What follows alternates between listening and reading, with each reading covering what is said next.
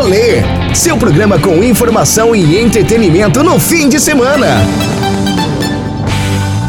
E hoje o programa Rolê terá aqui agora um debate sobre um tema bastante importante neste tempo de pandemia, que é como ficará o mercado e a importância do marketing digital para as empresas neste momento e também no próximo que a gente está falando de agora e do futuro. É uma coisa praticamente conectada uma à outra. Para conversar aqui com a gente, vou receber o publicitário Caio Costa, do Blogcitário, e também o gerente de carreiras do Instituto Elvaldo Lodge, Marco Cordeiro. Marco, como você avalia este cenário do mercado, né, desenvolvimento de carreiras e oportunidades a partir da pandemia? Vamos pegar assim um pouquinho antes da pandemia, né? Já existia, na verdade, essas tendências de mudanças de cenário e profissões do futuro. Então, o que, aconteceu com a, a pandemia, né? Ela potencializou esse cenário, né? As profissões, né, que estavam algumas, lá na, um pouquinho abaixo da lista, por exemplo, se a gente pegar hoje as 15 maiores profissões necessárias para 2020, pegando o cenário da pandemia, tá no topo de lista lá gestor de redes sociais, né, que envolve a questão do marketing digital. Porque os negócios que estavam ainda mornos para serem digitalizados e começarem a atuar no mercado digital, eles foram, na verdade, obrigados a entrar nesse cenário. Porque muitas empresas tiveram que fechar suas portas, possibilitando atendimento de cliente, e a única saída seria começar a fazer suas negociações e práticas através das redes sociais, através de utilizando plataformas como marketplace ou incluindo realmente o seu negócio através de portais de comercialização.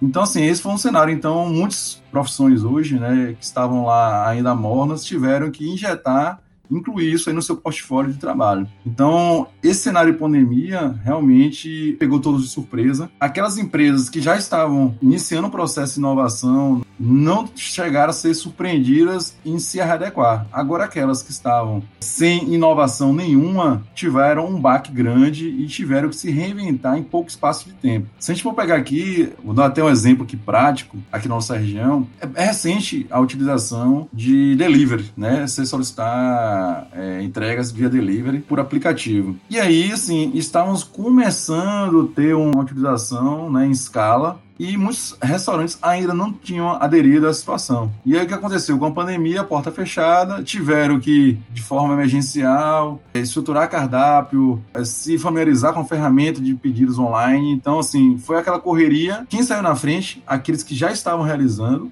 esse tipo de prática delivery e a população já conhecia a prática desses restaurantes. Então eles já estavam na frente, já se inovaram, já tinham entrado nesse novo mercado. O exemplo foi bem legal, Marcão, porque na semana passada nós conversamos justamente sobre isso aqui no programa com o representante da Delivery Munch sobre o crescimento do delivery na época da pandemia. E ele pontuou essas questões. É muito interessante porque, como você falou, né, o digital até fevereiro ainda era uma opção para as empresas. A partir do momento em que a pandemia se instaurou no mundo e chegou ao Brasil fortemente e começaram as medidas de isolamento social, de fechamento de comércio e tal, passou a ser um único caminho que a empresa tinha para justamente continuar funcionando e não fechar as portas, porque literalmente, né? Porque já estavam fechadas em algumas cidades. Aqui em Barreiras a gente teve um fechamento do comércio parcial durante um tempo relativamente curto, mas por exemplo, Caio que está em Salvador Salvador, nós já temos um período bem maior de shopping fechado, se eu não me engano, deve ter quase dois meses, né, Caio? Foi decretado lá no final de março, né? E a questão de algumas das principais já adotarem o esquema de drive-thru, que faz com que eles tenham uma adaptação já acelerada, né? E nesse novo cenário em que quase tudo precisou se adaptar ao delivery, ao não físico, o marketing digital surge, né? Já era uma ferramenta importantíssima, mas agora mais ainda como um meio de fazer com que seu produto ganhe destaque, seja visto neste ambiente digital. Não é isso, Caio? Pois é, meu caro Danilo, eu estava até lendo uma matéria que a pandemia justamente é um grande desafio tanto para a economia quanto para a saúde e estava lendo essa matéria de que evoluímos de certa forma em três meses, uns três anos já que o home office estava sendo previsto para ser implantado com mais firmeza, etc. Então, infelizmente, as empresas físicas que não se adaptaram ao digital ou desenvolveram um atendimento personalizado no WhatsApp, por exemplo, estão sofrendo nessa transição, principalmente. E porque também, infelizmente, não são todas as empresas de delivery que estão nas primeiras posições para se destacar e essa implementação realmente deve estar sendo mais difícil.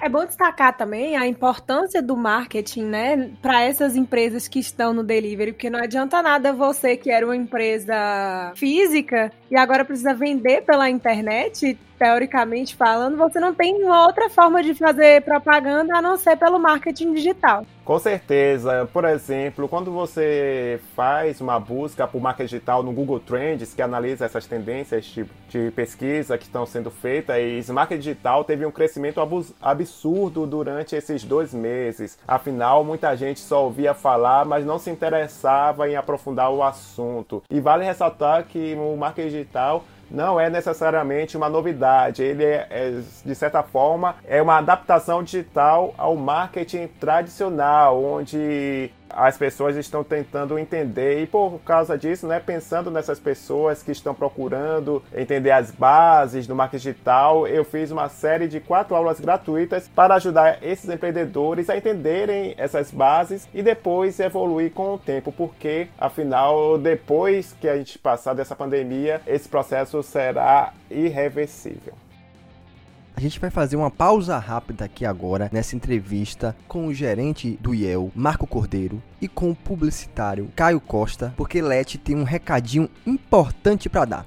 Uma das coisas que a gente mais fala aqui no rolê é sobre a qualidade de vida. Morar bem é uma forma de viver melhor. Então se liga nessa dica. Reserva Parque Residencial. Casas de 2 e 3 quartos com suíte, quintal e lotes com até 137 metros quadrados a 5 minutos do centro. Construídas com a qualidade dos empreendimentos da Solar e Construtora e financiados pela Caixa. Conheça a casa modelo decorada e aproveite as condições da última etapa de vendas. É para fechar o negócio. Mais informações no 99824 8539. Reserva Parque Residencial. Voltamos! E puxando aqui Marcão para essa conversa, ele apresentou no início da fala uma nova profissão que a gente chama de analista de rede social, social media, né? E o desafio maior neste momento, especialmente para as pequenas empresas, pequenas e médias empresas que foram meio que obrigadas a entrar nesse circuito digital, é justamente trabalhar a sua marca nesse ambiente novo de uma forma profissional. Porque muitas vezes a gente vê, Marcão, você que trabalha mais próximo das empresas,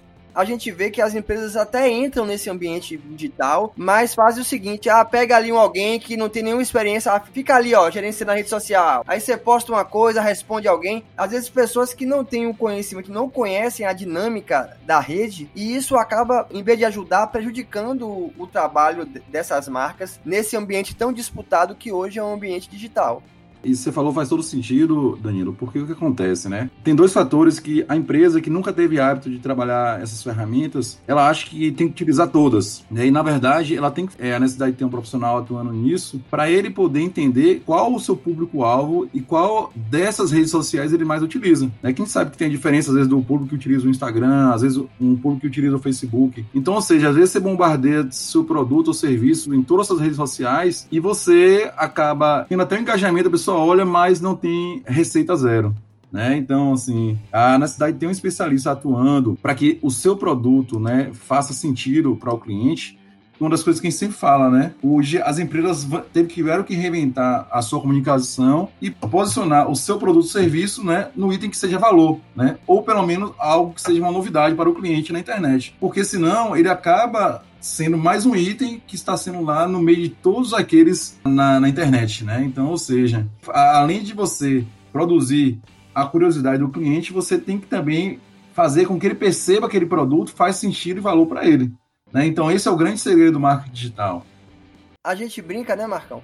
Quando você vai no supermercado, fazer compras, né? Você tem lá uma variedade de produtos enormes, mas alguns produtos estão em destaque. Obviamente que nesse ambiente é, offline, né, há algumas estratégias das empresas de negociar com a rede varejo de supermercado ou colocar alguma coisa para estar tá ali na frente e outros não estarem. Mas no ambiente digital, isso é, é uma ação muito mais da empresa do que necessariamente da mídia. Então é preciso também saber qual o seu público, saber a linguagem que você tem que usar. Muitas vezes eu vejo empresas que replicam um post igualzinho em, diferentes plataformas. Hoje o público do Facebook é um, o público do Instagram é outro, o do Twitter também. Então, às vezes a empresa acha que estar presente é produzir postagens em quantidade e não levar em consideração todas as características de cada plataforma dessa para alcançar o sucesso justamente com o seu público, que é primeiro criar um relacionamento. Eu imagino que a ideia, ninguém tá ali no Instagram,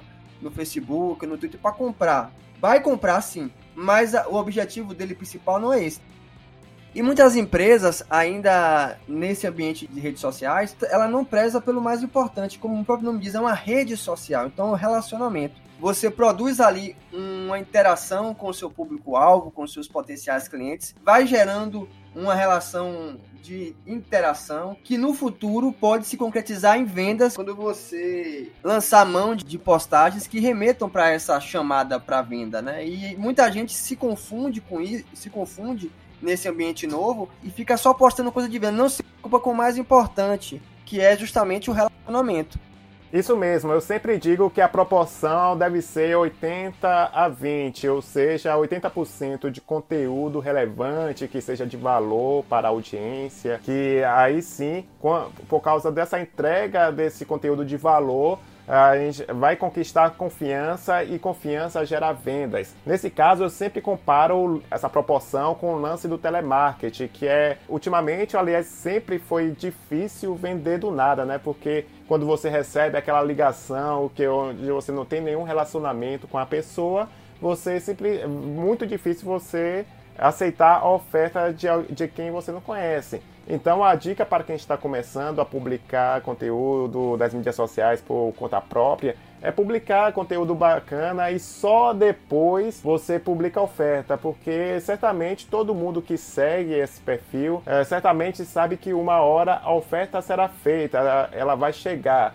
Então, o objetivo é justamente esse: deixar o público mais confortável com a sua dinâmica, conhecer seu, produto, seu serviço, sua empresa. E aí sim, quando ele tiver, quando ele recomendar para outras pessoas, aí sim você vai e entrega esse conteúdo para outras pessoas. E como você disse, essa construção de relacionamento é algo que às vezes demora. E, e quando uma pessoa entra na rede social, ela acha que assim, ó, é como se fosse estímulo-resposta. Joguei e vendi. Não é assim. Às vezes você precisa passar por um longo processo para justamente obter essa confiança do seu seguidor, para só a partir daí você conseguir vender. Você trabalha exatamente com isso, né, Caio? A gente ouve muito das empresas, ah, preciso vender, vender, vender. Ah, eu vou chegar aqui agora, não tenho nada, não, não tô no Instagram, vou entrar aqui, vou criar um, um, um usuário, um, um perfil, vou investir aqui em post patrocinado, vou investir um dinheiro aqui e já vou e sem entender que, por exemplo, se você não está presente na rede, Primeiro, você precisa entender como ela funciona, saber também como seus concorrentes estão atuando nesse meio e aí criar o seu perfil, colocando em prática o que você considera importante para a imagem da empresa e construir um relacionamento para só depois você ir investir em publicações patrocinadas. Porque às vezes, né, Caio, a pessoa vai naquele ímpeto de, de investir, investir, investir, gasta um dinheiro ali e quando a pessoa entra na página dela na rede social, não tem nada. Eu tenho um conteúdo pouco relevante. E aí a pessoa não volta mais. Isso me fez lembrar um caso interessante contado no quadro do Castro Brothers, alguns anos atrás. O Castro Brothers, que é um grupo de humor que tem no YouTube, onde um, um dos caras comentou sobre o, é, a vez que a casa do stand-up quis divulgar um show lá na Paraíba e o cara tava crente abafando que o anúncio ia fazer sucesso, porque estava batendo 15 mil pessoas de alcance. Só que, para quem não sabe, a configuração do anúncio uh, no Facebook vem por padrão para o Brasil todo. Então, essas 15 mil pessoas é do país inteiro e acabou que ele não que ele acabou não vendendo nenhum ingresso para o show, aí justamente por causa dessa falta de conhecimento da ferramenta. Então, para você que está é, nos ouvindo, não tem jeito, é louvável você querer anunciar, mas é preciso anunciar com certo conhecimento. Marco, como é que está a realidade das empresas aqui do oeste da Bahia nesse cenário de pandemia e projetando também o futuro? Bom, o que, que hoje a gente está percebendo, né? Vamos assim, a gente tem a situação que é a pior possível, empresas que não inovaram, né, diante do setor da pandemia e trabalhando e ficaram de porta fechada e não trouxeram nada né, de novidade para atender esse cenário, acabaram fechando. Por outro lado, a gente tem empresas aí que estão, na verdade, diversificando o seu portfólio para atender momentos da pandemia e também aquelas empresas que começaram a atender online, né? ou seja, trabalhando em porta fechada, eu tenho que levar o meu produto ou serviço para atender uma necessidade do meu cliente. Então eles tiveram que de forma emergencial, a palavra é se adaptar né? porque hoje é uma das características tanto de profissional quanto de empresas é se adaptar, porque hoje você não constrói para o cliente, você constrói todas as soluções com o cliente. Então é, é muito importante você entender como é que está o comportamento do seu cliente para você oferecer o serviço ou produto de forma adequada. O que você estava oferecendo antes da pandemia, agora no momento da pandemia, talvez não faça sentido para o cliente. Então assim é, tiveram que se reinventar, inovar da forma de atender seu cliente, né? Porque a gente sabe que hoje é muito mais fácil você manter uma relação com o cliente que você já tem do que estar tá aí jogando conteúdo na, na internet para prospectar novos clientes. Então as empresas tiveram que fazer essas adaptações. Vou colocar até uma realidade nossa, né? O IEL, como a gente trabalha na área de desenvolvimento é, empresarial, a gente tinha uma série de capacitações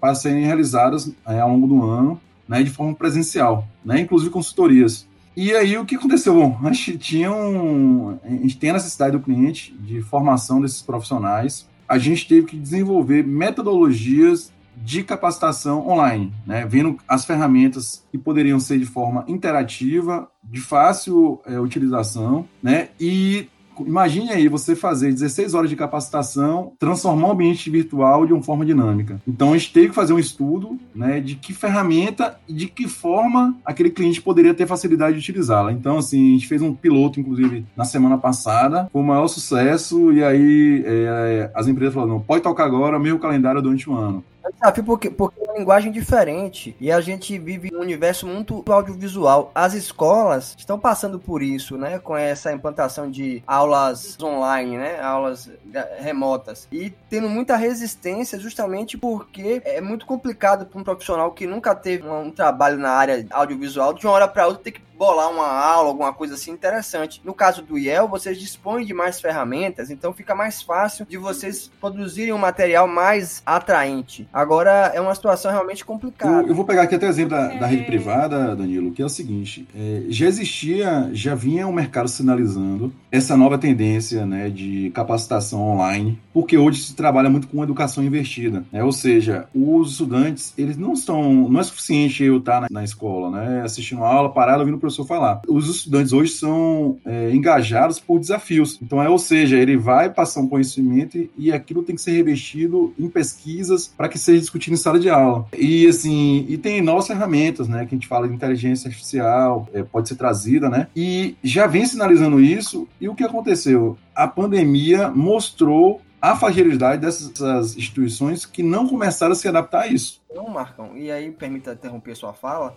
é a seguinte: a gente está lidando num cenário ideal. Por uhum. exemplo, o Caio vive em Salvador, que a realidade de acesso à internet é uma. Quando a gente vem aqui para nossa região, a gente tem uma série de problemas que vão desde problemas técnicos da internet, não tem uma internet de banda larga de qualidade em alguns lugares, a questão também de dificuldade das pessoas em lidar com as ferramentas por não conhecê-las. Então, a gente vivia num tipo de interação, do nada, por conta do isolamento social, a gente teve que aderir a outras. E nem todo mundo tem o repertório de, é, cognitivo, de conhecimento, para poder manusear certas ferramentas. Aí a gente tem as ferramentas aí com todo o potencial, mas que não consegue é, efetivar assim com muito sucesso em algumas áreas, porque tem problemas técnicos, problemas de acesso e ainda tem uma questão do indivíduo conseguir é, utilizar aquilo ali, porque ele não, não está no repertório dele de conhecimento, usar aquela ferramenta ali que é algo extremamente novo para ele. Não, isso que você falou é uma parte, né? Só que o que acontece? Hoje você consegue consegue às vezes trabalhar com ferramentas, as instituições elas têm que começar a promover a interação dessas ferramentas com os estudantes, porque essa é a nossa realidade, né? A gente está chegando aí a, internet 5.0, a gente não conseguiu nem se adaptar a 4G, então imagine a 5G. Na nossa região aqui, eu, trabalho numa universidade federal e eu vi as dificuldades, por exemplo, de, de conexão de internet em alguns lugares, alguns, em algumas cidades onde a universidade tem campus. Por exemplo, em Barra. Então, tem questões que não dependem apenas da boa vontade de aprendizado do indivíduo, são questões técnicas. E o Brasil, assim como a Bahia, é, tem muitas desigualdades regionais de uma cidade para outra, de, de, acesso a tecnologias. E, às vezes a gente implementa as práticas, mas tem dificuldade de executá-las, principalmente porque as pessoas não têm acesso. E isso aqui no Nordeste é muito comum. Isso, na verdade, eu não estou querendo dizer que existe só né, a fragilidade. Eu estou falando o quanto a nossa região está vulnerável e não está adaptada ainda a todo esse cenário. Né? A gente tem muito que evoluir para conseguir atingir um patamar do que o mundo hoje exige nosso, né? Hoje a, a tendência é todos conectados, mas como é conectar em situações em que a gente vive hoje na região oeste, né? Então, assim, é, tem o fator técnico, né? E também as, as instituições têm que começar a interiorizar isso, né? E começar a fazer com seus alunos interajam. Eu falo assim, é, tem a questão técnica, mas, assim, eu não vou dizer a rede pública, que a gente sabe da vulnerabilidade, né, e condições técnicas que são piores ainda, mas a gente vê hoje que, pelo menos, é, as escolas particulares poderiam ter uma estrutura que condicionasse a familiarização com essas ferramentas. Né? E aí o desafio para o, o setor público trazer isso também para aqueles que são menos favorecidos. A respeito da questão de conhecimento sobre as ferramentas digitais, principalmente a respeito do marketing, como o Caio tinha falado, a gente ele citou que a gente tem que buscar sempre novos conhecimentos e modificar a realidade. Mas e para quem nunca lidou com o ambiente digital, que é, o que, que essas pessoas poderiam fazer para estar tá melhorando a sua comunicação e as suas ferramentas para conseguir atingir esse público? Então, eu vou dar duas respostas. Uma é a resposta ideal e a outra a resposta real. A resposta ideal seria contar com a ajuda de um especialista, justamente para te ajudar nesta, nesta caminhada, para indicar os melhores, as melhores práticas, para facilitar o seu trabalho. Mas por causa da situação atual, eu vou dar a resposta real, que é você poder aprender de forma por conta própria. Eu recomendo, por exemplo, o próprio YouTube, como pesquisando como começar com marketing digital ou mesmo a minha série de aulas que estão lá eh, na, na, bio. Também pode ser ler artigos, porque tem várias pessoas, vários profissionais que se dedicam a esse tema e nessa busca certamente você vai reconhecer. E lembrando que marketing digital é mais amplo que as mídias sociais. Mídias sociais são formadas por Instagram, Twitter, Facebook e até mesmo TikTok, que está sendo é, uma das mídias sociais é, mais comentadas dos últimos tempos. Para o empresário que for fazer isso, né, criar o seu próprio conteúdo, eu recomendo que você transporte um pouco da experiência pessoal que você tem utilizando Instagram, Twitter, Facebook, etc nesta produção. Aí você transporta um pouco dessa experiência e observar também, pode ser a questão de você observar concorrentes para inspirar e não copiar. Isso é muito importante, porque muita gente vai observar o concorrente e, e acha que fazendo tudo igual é o melhor caminho. Não, você vai só se inspirar para saber o que é que eles estão fazendo isso. Mas para você verificar é muito fácil, basta você pesquisar o nome da loja lá na barra do Instagram, por exemplo, e você analisar os posts. Então é isso, a minha dica é essa, você transportar um pouco da sua experiência pessoal e sempre aplicar o bom senso. Por exemplo, eu dou um exemplo de uma loja de açaí, que pode fazer o quê? Publicações de uma vida saudável, recomendando exercício físico ou algo do tipo e também até mesmo um conteúdo eh, com sugestão de como o açaí pode ser inserido num regime mais saudável. E sempre também você colocando numa publicação, né, quando você for criar um conteúdo, você também pode aplicar a técnica dos três E's, que é a emoção, ética e empatia. Emoção é qual, justamente qual é a emoção que você quer despertar, alegria, satisfação das pessoas, ou a ética, porque sempre compartilhar informações verdadeiras, ainda mais nesse período de fake news, é muito importante e a empatia, que é você sempre se perguntar: será que se eu tivesse no outro lado, se eu tivesse recebendo esse conteúdo, eu ia gostar? Se a resposta for sim, você continua a produção, se for não, você vai e retorna. Então é, tem essas dicas aí para você que está querendo começar a produção do seu conteúdo.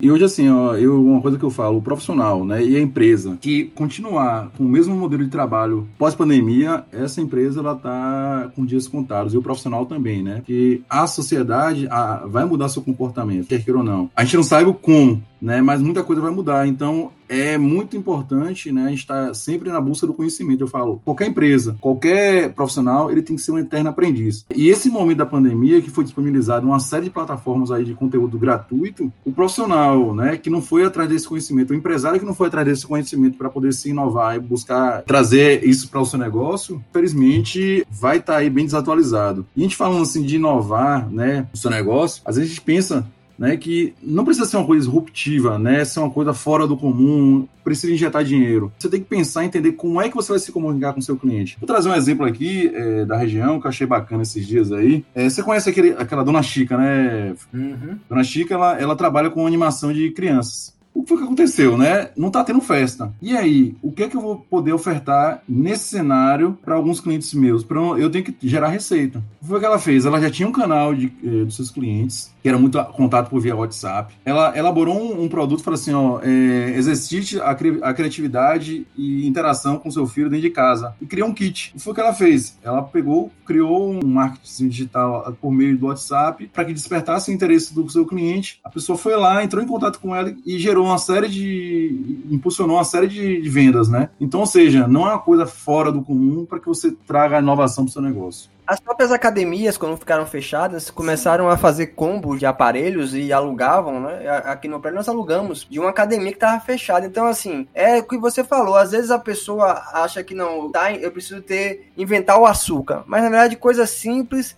já resolvem essa demanda. Eu gostaria de agradecer a vocês pela participação aqui no programa. Caio, você tem uma plataforma digital que, em que você disponibiliza alguns conteúdos né, no YouTube. Eu já assisti algumas coisas suas no YouTube. Vamos falar aqui para o nosso ouvinte que está interessado em aprender um pouco mais sobre marketing digital. Como é que ele pode buscar essas informações que você produz, já que a gente está falando aqui de conteúdo de qualidade, de profissional qualificado. Então é bom que você venda aí o seu peixe.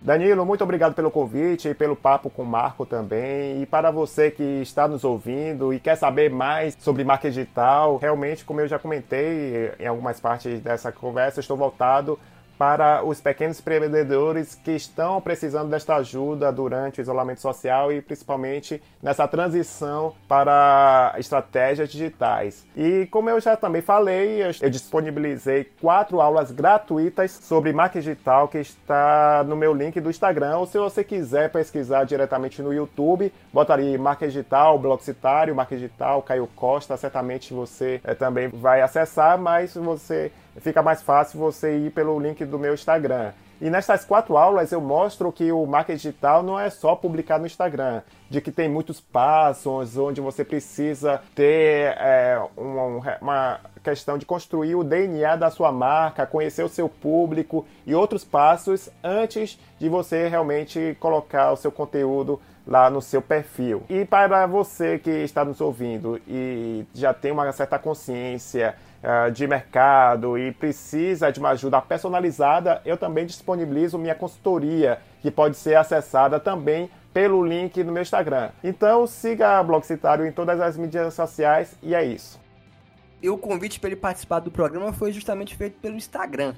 A gente tem brincado, Marcão falou aí justamente dessa questão de adaptação nesse período, que nada vai ser igual. Um exemplo que eu posso dar aqui direto é o nosso programa. Normalmente o rolê é todo feito ao vivo aí no estúdio da Oeste FM, mas desde que a pandemia começou, nós mudamos totalmente a rotina de produção do programa. Ele agora é, é gravado, e assim, a gente teve que se adequar a essa nova realidade, viu, Marcão, para poder continuar gerando um conteúdo que fosse relevante para o nosso ouvinte. E aí, desde o dia 27 de março, que o rolê tem sido todo gravado e a gente tem conseguido levar informação com a mesma descontração e qualidade do que quando nós fazíamos ao vivo. Claro, que a gente sente muita saudade de estar ali ao vivo, com aquela interação com o nosso ouvinte, dele pedindo coisa, a gente, né, naquele ambiente com transmissão pelo Instagram e tal. Só que a gente teve que se adaptar. Concordo, é, Danilo, que você falou, né? Essa, essa mudança de comportamento aí, gente, todos nós vamos ter que se adequar. Eu estou trabalhando já em home office aqui já tem 70 dias praticamente. É um desafio, uma mudança de hábito, mas assim, uma das coisas que é, hoje tem o um perfil de trabalho é você trabalhar né, com liberdade e responsabilidade. E aí você tem tempo, você consegue trabalhar hoje tranquilamente o processo de inovação. E essa a forma que nós todos nós vamos ter que trabalhar, a gente está desenhando, a gente não sabe o que esse futuro incerto, Mas uma coisa, tanto para o profissional quanto para a empresa, a palavra é adaptação. Então, se você quiser continuar surfando na onda, né, continuar se mantendo no mercado, a palavra é adaptação. Essa mensagem que eu deixei para vocês hoje. Rolê, seu programa com informação e entretenimento no fim de semana.